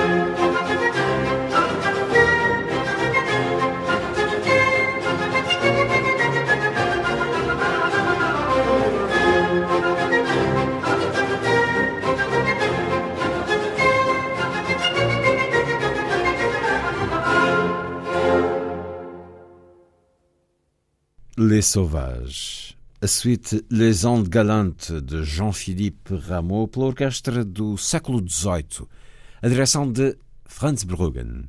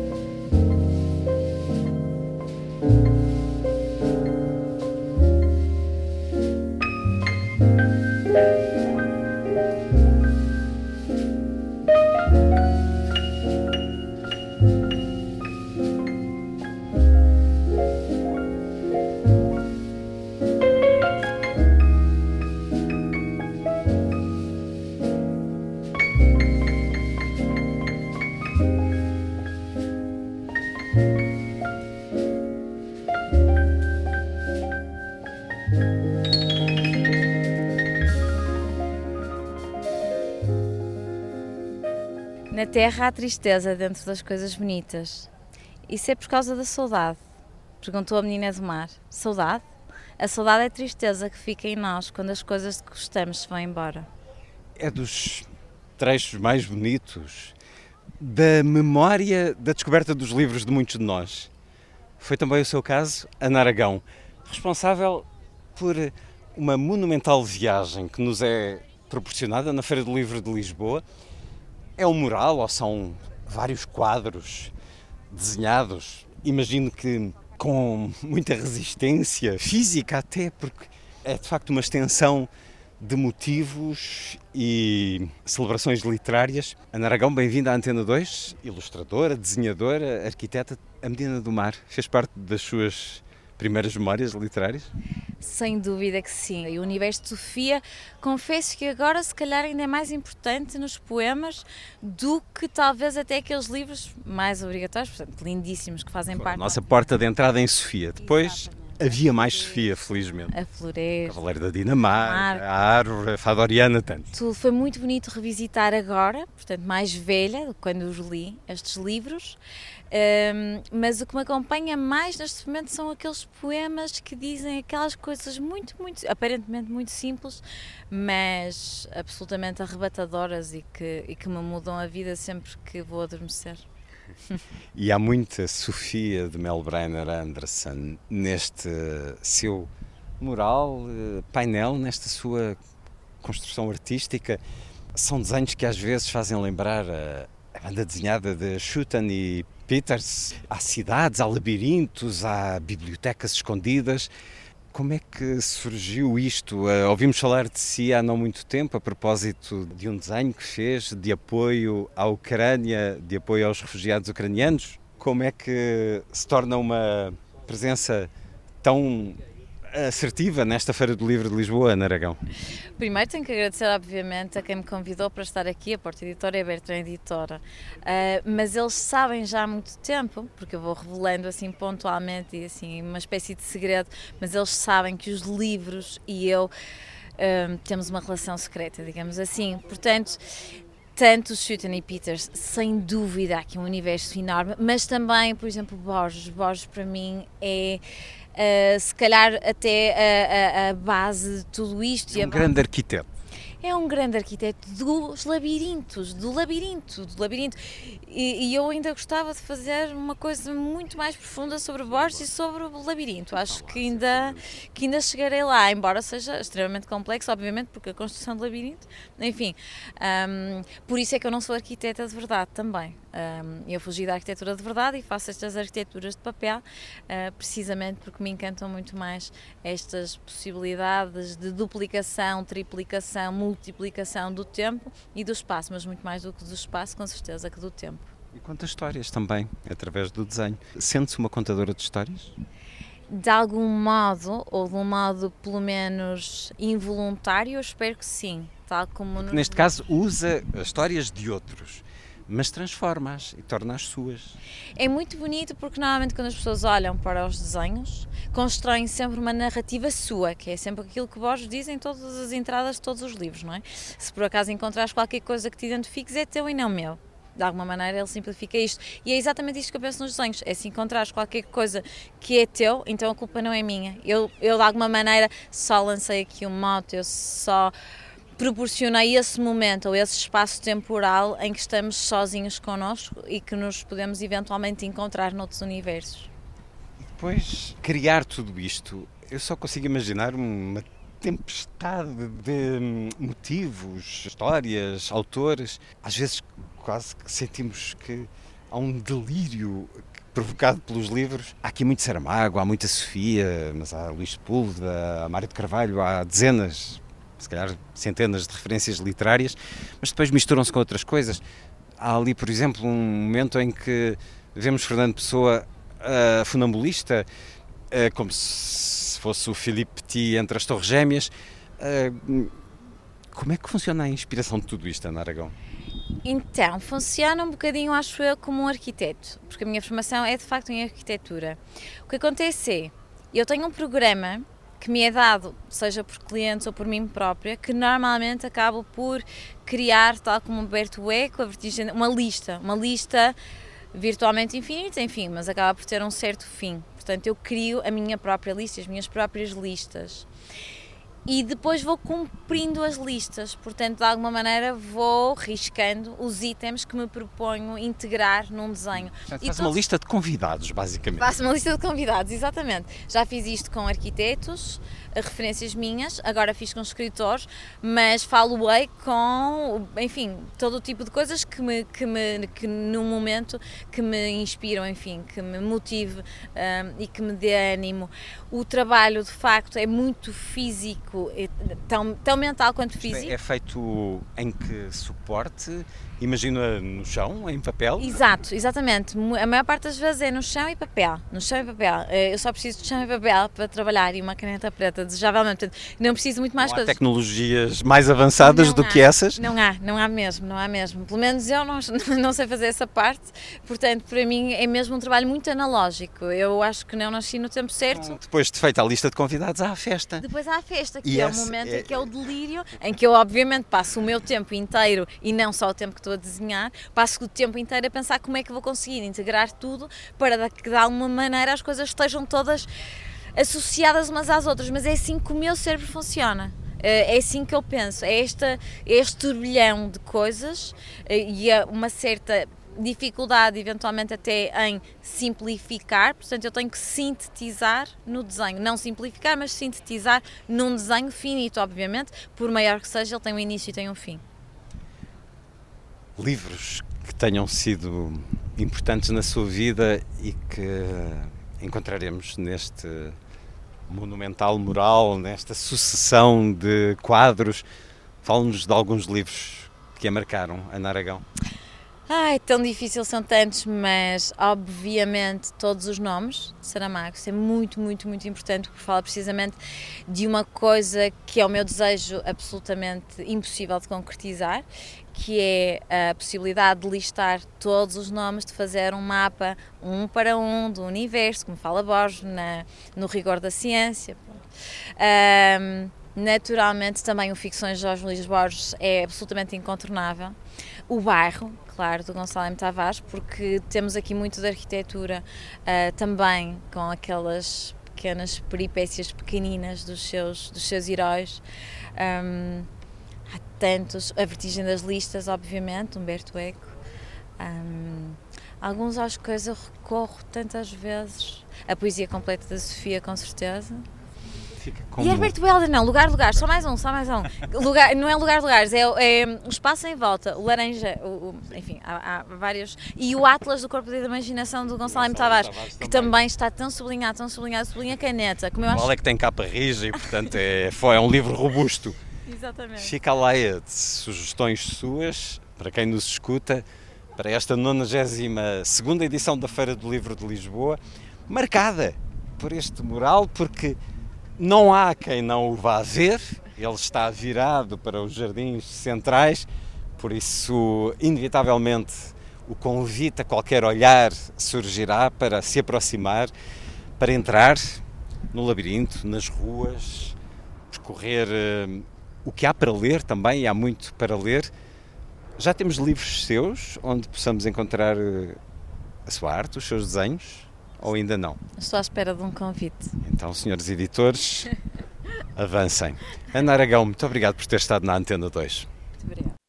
A emissão de hoje, na Feira do Livro de Lisboa, em 92 edição, em futuro programa iremos à do Porto. As duas principais feiras do livro do país terminam neste domingo.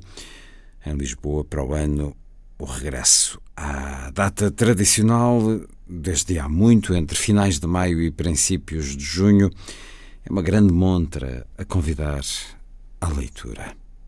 Já a seguir, também semanalmente a propor leituras para os mais novos, o Lilliput de Sandy Gageiro foi A Força das Coisas. Assim, obrigado por estar com a rádio. Bom dia, bom fim de semana.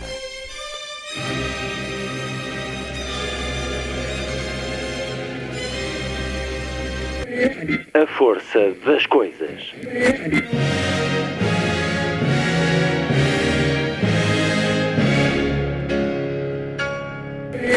Welcome to the 109th last night of the proms.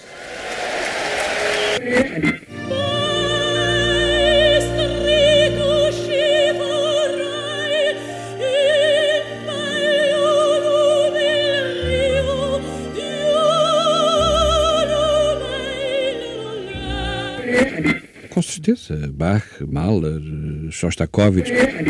Um programa de Luís Caetano